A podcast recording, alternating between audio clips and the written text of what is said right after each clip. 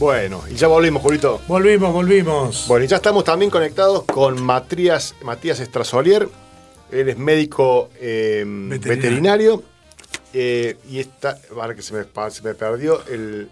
el, el- la, la ayuda a memoria. Ya- ya- ya- ya tomamos mucho. se me El machete se te perdió. Ahí está, Ahí el machete. Hola Matías, ¿cómo Hola, estás, Matías. Mati? ¿Cómo va? ¿Cómo andan? Bien, Bien, muy bien. bien. Director del Centro de Estudios Agrarios. Eso me faltaba. Ah, los títulos, los títulos, Mati. Bueno. Nah, eh, eso, esos son decorativos, no pasa nada. Bueno, bueno. La idea era, la idea era, eh, hablar con Matías. eh, él está trabajando con un grupo de personas, eh, también está en el Patria, eh, con, con la agrupación Campo también. Bueno, con gente del campo que, que no- que nos desburre un poquito sobre algunos temas que venimos charlando en el programa hace un tiempo largo. Por ejemplo, el tema de, de de la- siempre las, discusiones que tenemos sobre la gente que, que apoya el desarrollo productivo y cree que de esa manera deja de lado la parte ambiental y la gente que se pone del lado ambiental sin pensar en que necesitamos que, que haya más trabajo para la gente, pa- salir de la pobreza, para eh, paliar el hambre y, y así- generar alimentos. Y generar, y generar alimentos. Bueno, así que, eh, Matías, eh, te sumamos a, esta- a esta- a estas preguntas y a esta, esta idea de- de- para que charlemos. Mati, Pucha, qué, te- qué, qué tema que te, que, que tiran, ¿eh? todo, todo.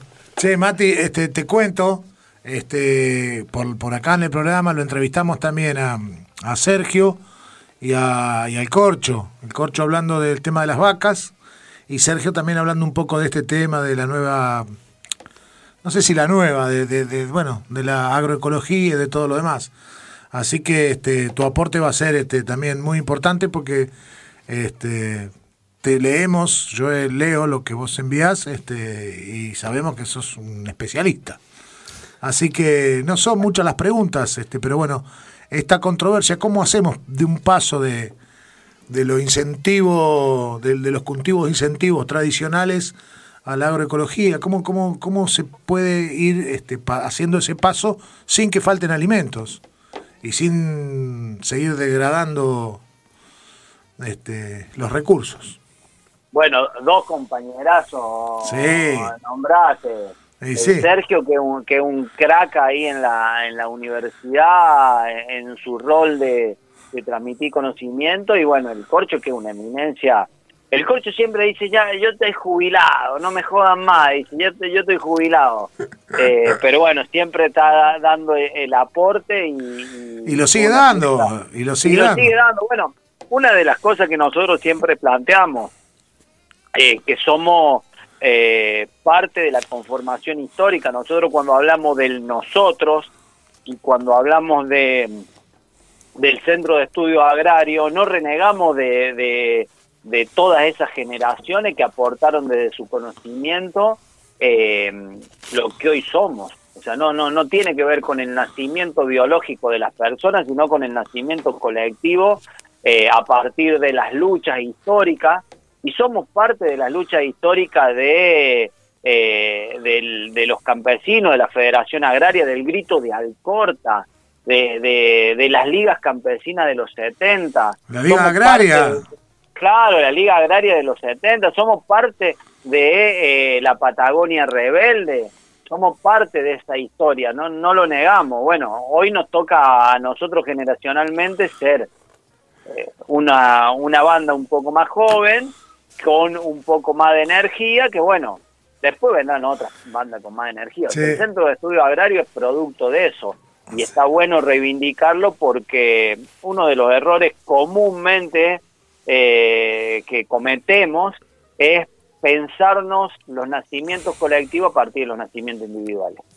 Ah. Eh, este tema que, que, plantea es un tema de una controversia eh, muy, muy actual a partir de lo que es la nueva configuración global de, del sistema agroalimentario que, que, viene de una conformación histórica. desde que el capitalismo es el, el sistema social de producción eh, dominante a nivel global, eh, cada una de las cosas se transforman en mercancía, en tanto urge una necesidad. Entonces, eh, ante esta, o sea, ¿cómo, funciona? Una mercancía es mercancía porque hay gente que necesita ese, ese producto para satisfacer una necesidad. Sea esa necesidad eh, biológica y vital como el caso de los alimentos, o sea una necesidad espiritual como puede ser ver una comedia eh, en la televisión o en el cine. Pero en tanto no sea necesidad, no es mercancía, o sea, en tanto no sea una necesidad, nadie quiere eh, pagar con dinero para consumir eso. ¿Cuál es la, la, gran contradicción que vemos nosotros como, como pueblo en, en ese punto? En que el alimento es una necesidad vital, biológica, imprescindible, fundamental para la vida, y eh, en este sistema capitalista eh, subordino su rol social eh, a su rol mercantil. de mercado, a su rol mercantil, tal cual. Entonces, encontramos un sistema que está fracasando en su intento de mejorar la calidad de vida de la humanidad, y en el cual eh, grandes empresas alimenticias como por ejemplo Arcor eh, tiene grandes ganancias. Arcor, eh, como dato, en el primer trimestre del 2021, o sea, de enero a marzo del 2021, tuvo ganancias 570% mayor a las que tuvo en el primer trimestre del 2020. O sea, pandemia de por medio, mientras la gente se moría por la pandemia, mientras se estancaba la economía, Arcor mejoró su ganancia un 570%. Y en ese contexto, lo que venimos viendo en esa disputa de lo que es un modelo agroecológico a un modelo tradicional, a un modelo tecnológico, si se quiere, porque lo que está mutando desde del modelo eh, Monsanto, el modelo que, que, ingresó en Argentina en el, en el año 95 con el paquete tecnológico de la soja, que era la conjunción, la, articulación entre lo que era eh, los organismos genéticamente modificados, más el glifosato o los agroquímicos eh, que vencían a, a las malezas, más la siembra directa como técnica, eh, y que dio una irrupción muy importante en el sistema productivo global, porque tanto Argentina, Brasil, Bolivia, Paraguay Estados Unidos empezaron a producir con esa técnica teniendo rindes eh, eh, muy exponenciales y que cambió la dinámica de la estructura productiva agroalimentaria a nivel global. Eh, la diferencia que hay con eso respecto a el momento actual, el momento actual tampoco es que es hoy, sino que un proceso de los últimos cuatro o cinco años, y es más, se remonta a un proceso que viene desde la crisis del 2008, donde irrumpe una nueva tecnología que tiene que ver con lo que son eh, la virtualización, la digitalización, la unión de lo que es lo, biológico con lo real y con lo virtual, eh, y hace nuevas técnicas de, de gran avanzada, como son las transgénesis, que acortan los tiempos sociales de producción. O sea, esto quiere decir que un trabajador con estas técnicas eh, produce mucha más cantidad en mucho menos tiempo. Eh, hace que estemos hoy en una situación en la cual eh, las grandes empresas pueden producir de manera amigable con el ambiente y de manera amigable con la biosfera y la biodiversidad, pero continúan con una alta, con una tasa de explotación altísima e incluso superior a, a, a, a tiempos anteriores, o sea, se explota mucho más al ser humano. Entonces, la discusión empieza a ser cuando hablamos de modelos productivos, eh, no tenemos que equivocarnos en el hecho más importante que como peronistas, como socialistas, si se quiere, algunos socialistas que pueden estar por ahí en la Argentina dando vueltas y que, que, están dando las discusiones si, Cristina sí, si Cristina no. Eh, bueno, a esos socialistas también los invitamos a que vengan a, construir la comunidad organizada, a centrar eh, en, el, en, el, a poner en el centro a la comunidad organizada, a las mujeres, a los hombres, eh, a, la biodiversidad, a la biosfera y su biodiversidad eh, en el sistema productivo y, ir por esos medios de producción que son los que te permiten generar más calidad de vida, te permiten generar mayor cantidad de alimentos, pero que esos alimentos realmente después vayan a eh, de alguna manera satisfacer la necesidad de nutrición y, la necesidad de salud de, las niñas y los niños y de, y de toda la población en su conjunto. Esa creo que es la verdadera discusión que tenemos que dar del modelo productivo que queremos. Bueno, pero, pero muchas veces lo que pasa es que te dicen de, eh, de con, con Monsanto, con los transgénicos, con de esa forma no queremos más.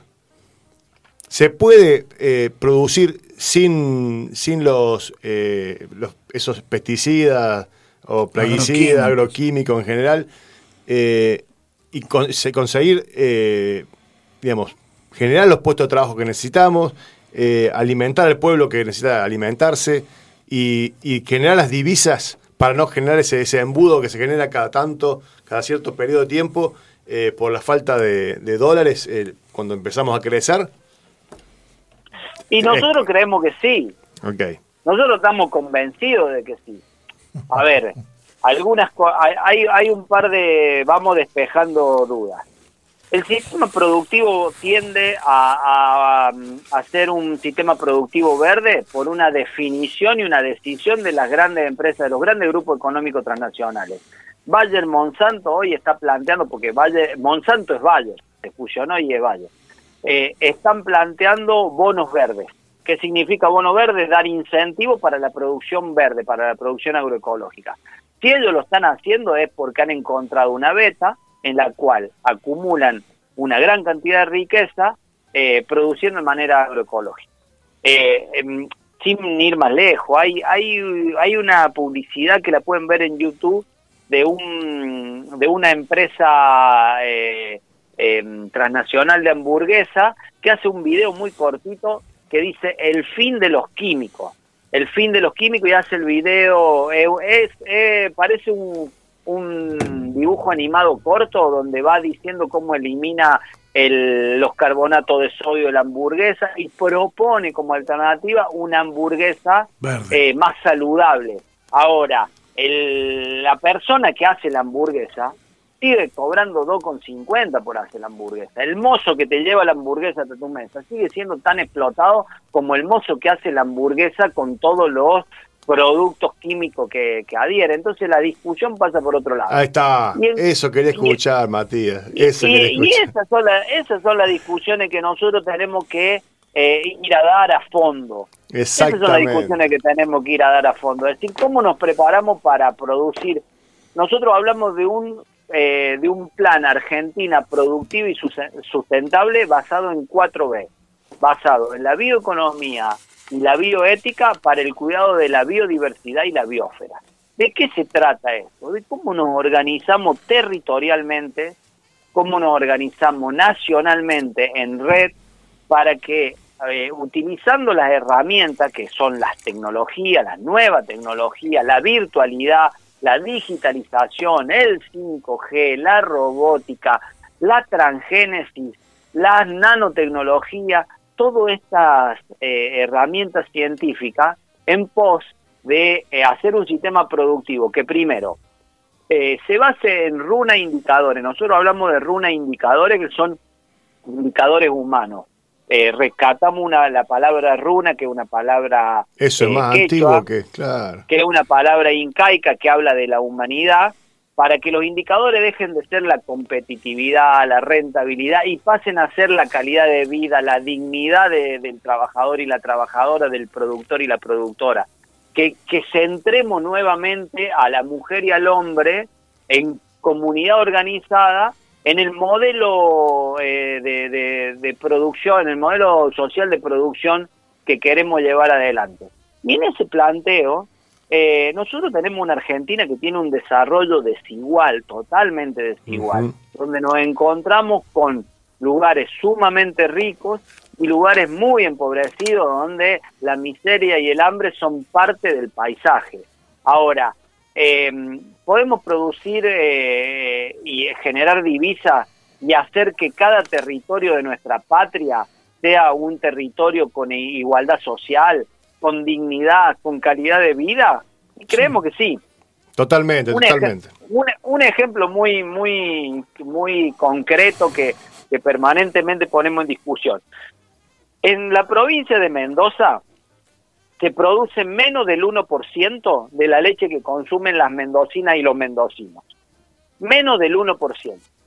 Si nosotros destináramos recursos del Estado Nacional a desarrollar un plan lácteo para la provincia de Mendoza que genere eh, la producción de que consumen en Mendoza de un 10, de un 15, de un 20%, no hablamos de la totalidad de Mendoza, hablamos de una parte, lo que generamos es eh, liberar un saldo exportable en la zona que tiene más competitividad global. Sabemos que la Argentina tiene eh, alrededor de lo que es Santa Fe, Entre Ríos, Córdoba y Buenos Aires, La cuenca lechera.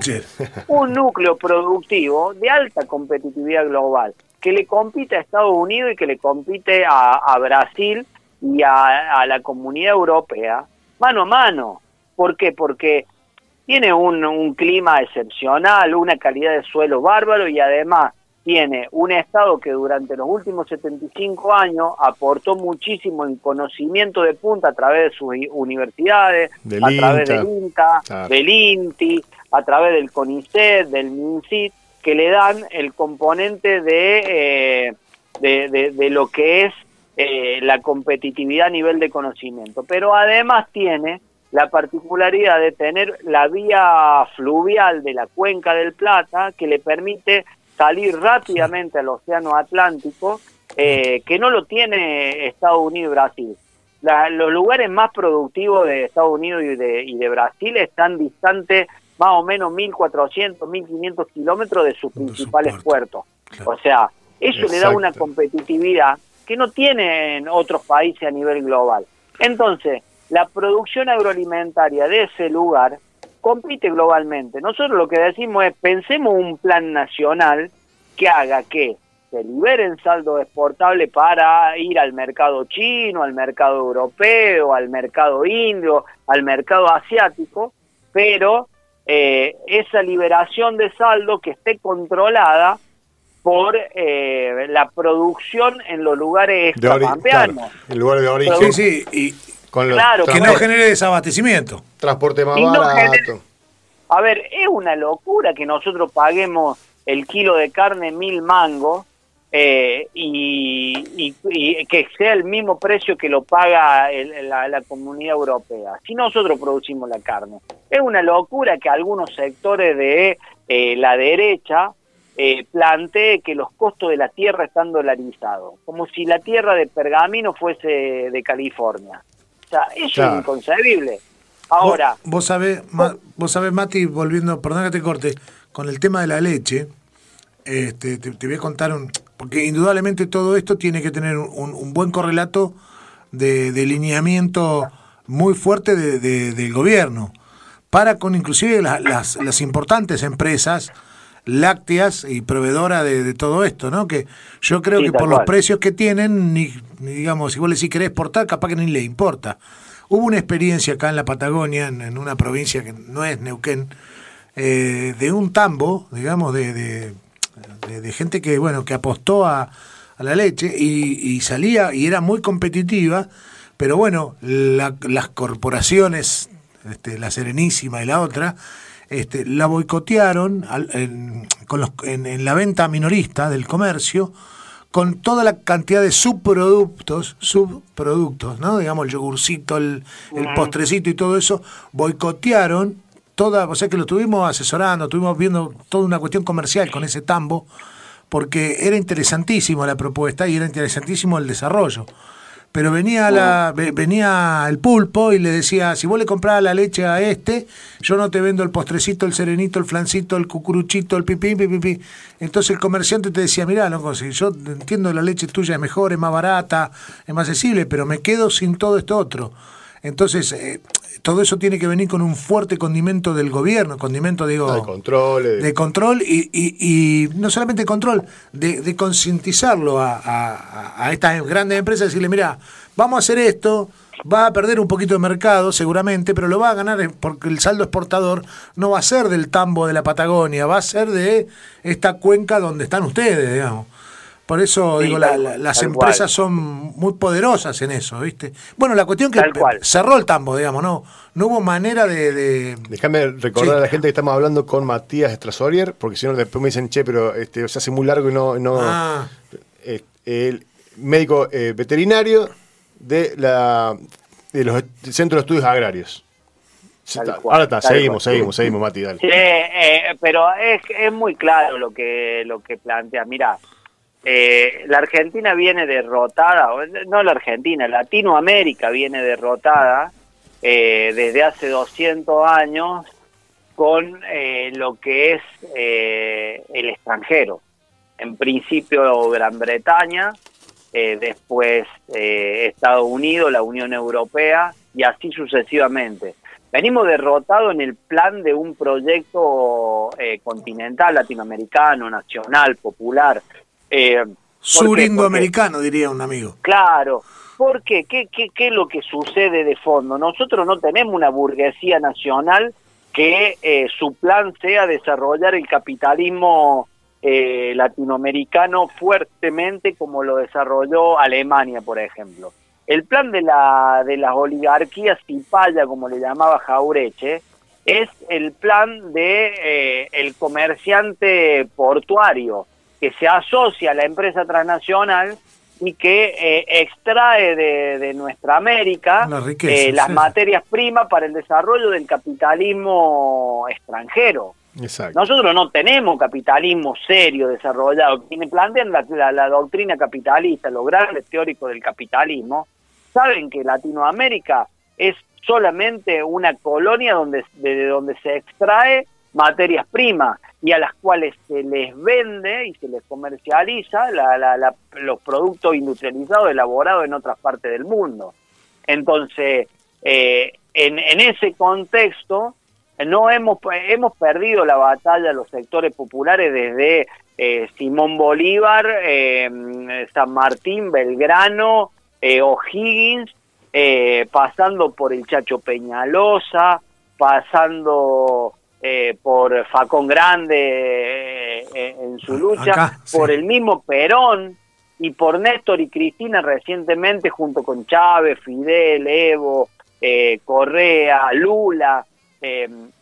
claro, ahora estamos en un, en, una, en, una, en un momento en el cual estamos tratando de volver a, la, a las posiciones de, de, tratar de avanzar un poco. Pero digo eh, rápidamente, muy, muy resumidamente, te, te, tiro este contexto, en el cual eh, pasa lo, desde esa cuestión general, la llevamos a este caso particular donde vos tenés un empresario que aprieta a, a, un comerciante diciéndole no te voy a vender mi producto si vos compras la leche de ese tambo local y de esa manera lo, lo, lo destruye, pensando más con una conciencia eh, de, un burgués europeo y no de un burgués, de, un, de, un, empresario nacional. Piensa como una empresa transnacional, piensa como piensa Bayer, como piensa Monsanto, piensa como piensa Cargill, como piensa eh, Walmart, no como debería pensar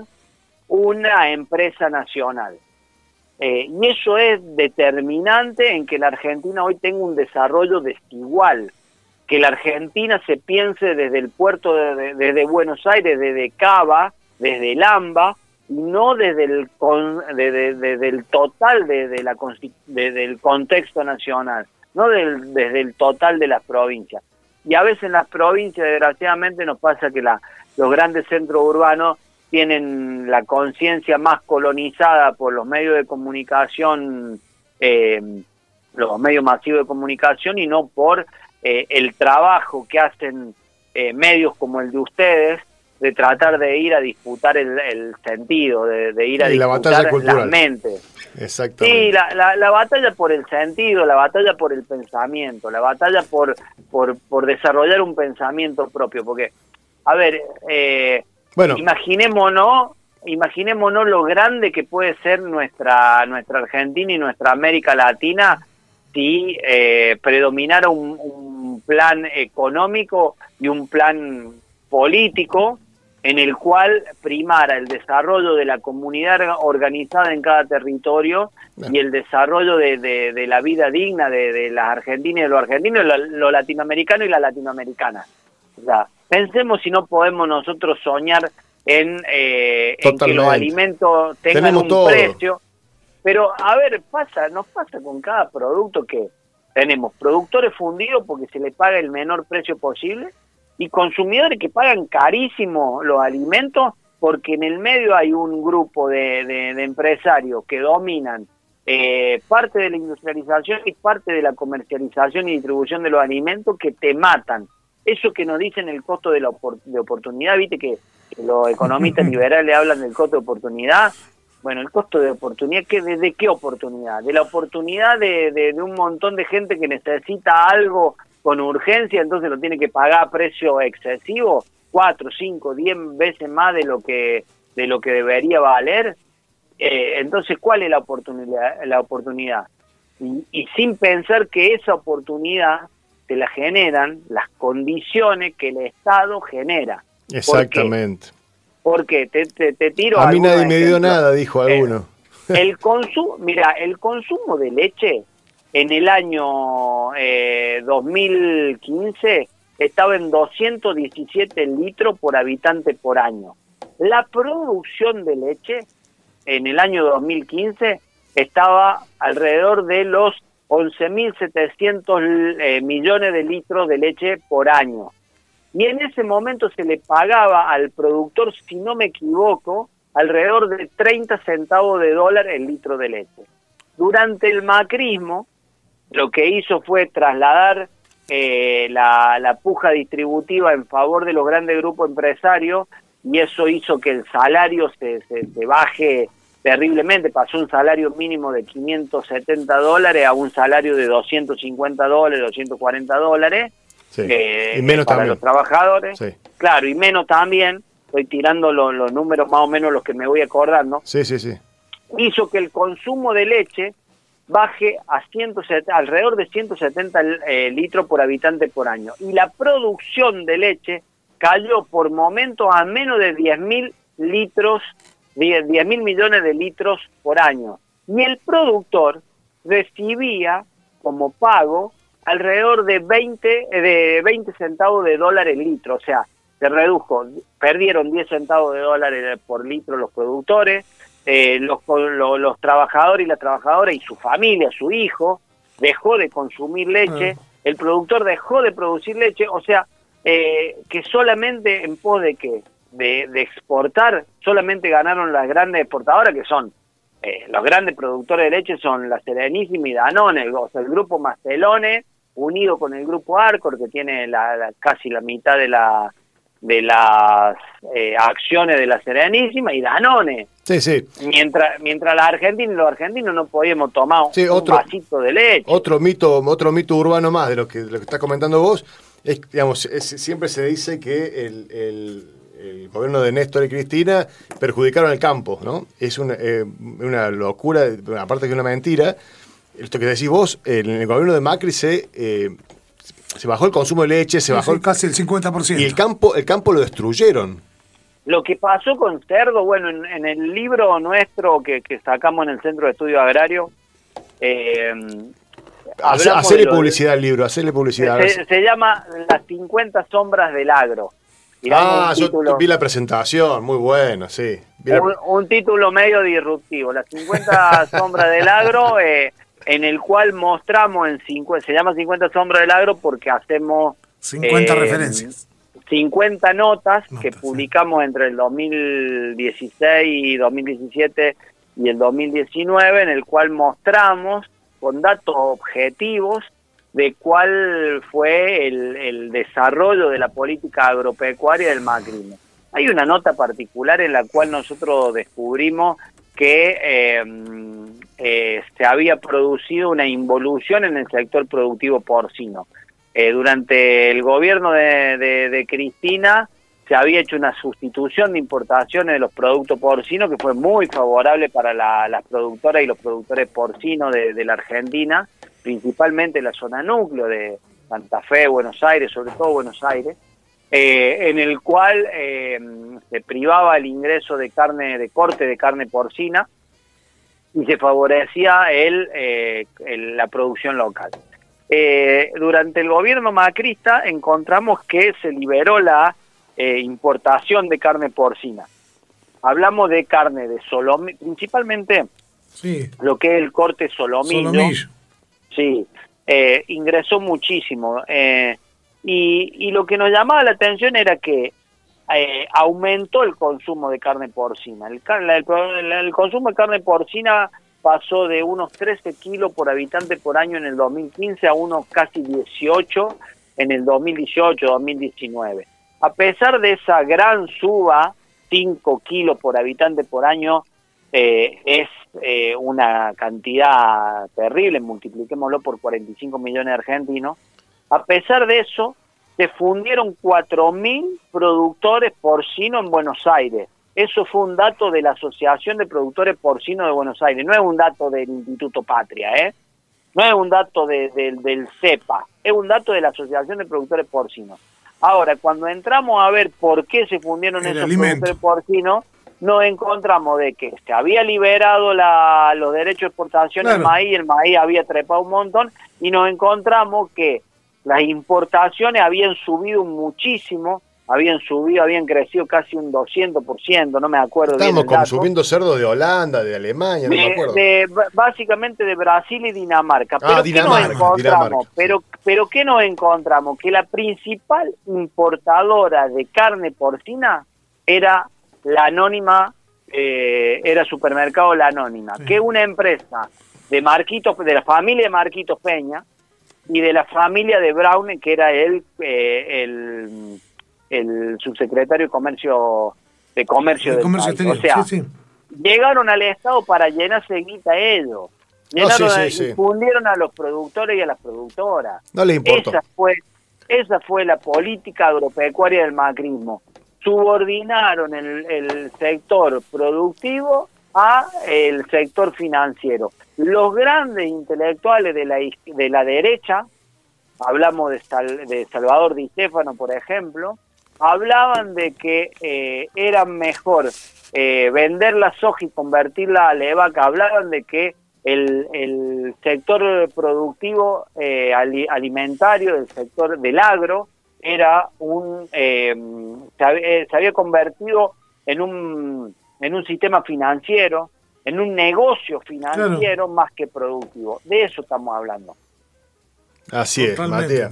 tenemos para hablar me parece que te vamos a llamar de vuelta, de acá un mes, ¿viste? Para dejarte que, que respire un poco.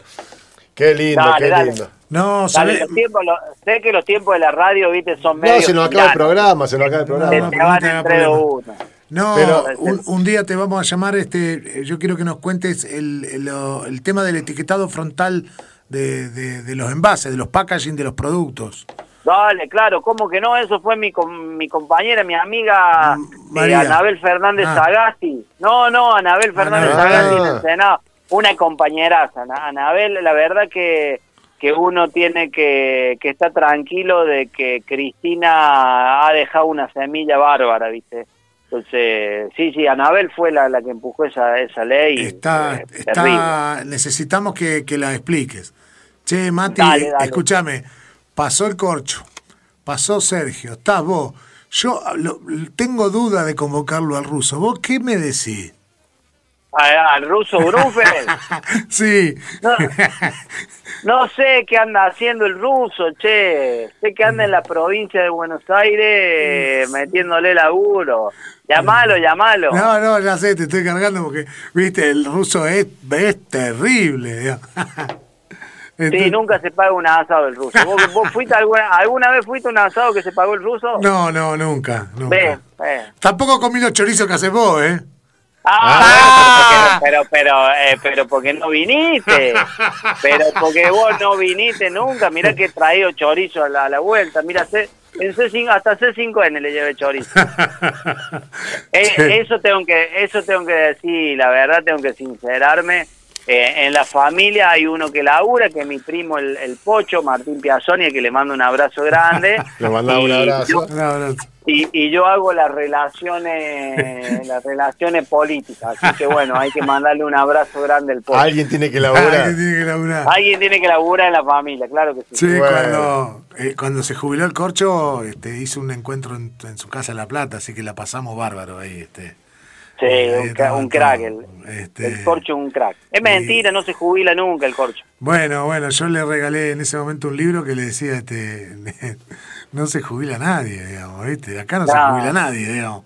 Porque Nunca era, se jubila en la lucha. porque claro, porque era, justo, viste que coincidía que cumplía 65 el, el, el día que cumple, el 17 de octubre, Sí. entonces, y, y El sacaba la 17 jubilación. de octubre. Claro, y, y, y se jubilaba, entonces hizo un asadito en La Plata y viajamos para allá. Este, y yo le regalé un libro que, que decía, decía, acá no se jubila nadie, porque era el 2000, no sé, 2016, 2017 creo que era el año. Ah, así que no, 2017. no, no, compañero, dijo, no. Este, acá no se jubila nadie. Bueno. Mati, te agradecemos, te vamos a llamar por ese tema porque este, eh, me parece que, que el- la gente, nosotros todos, tenemos que estar al tanto de esto, de, qué es el, el etiquetado frontal, a qué apunta esa ley, este, cómo, cómo no nos tienen que joder con, con todo esto. Este, y es un tema interesante, interesante, interesante. Dale, dale, dale, cuando quieran.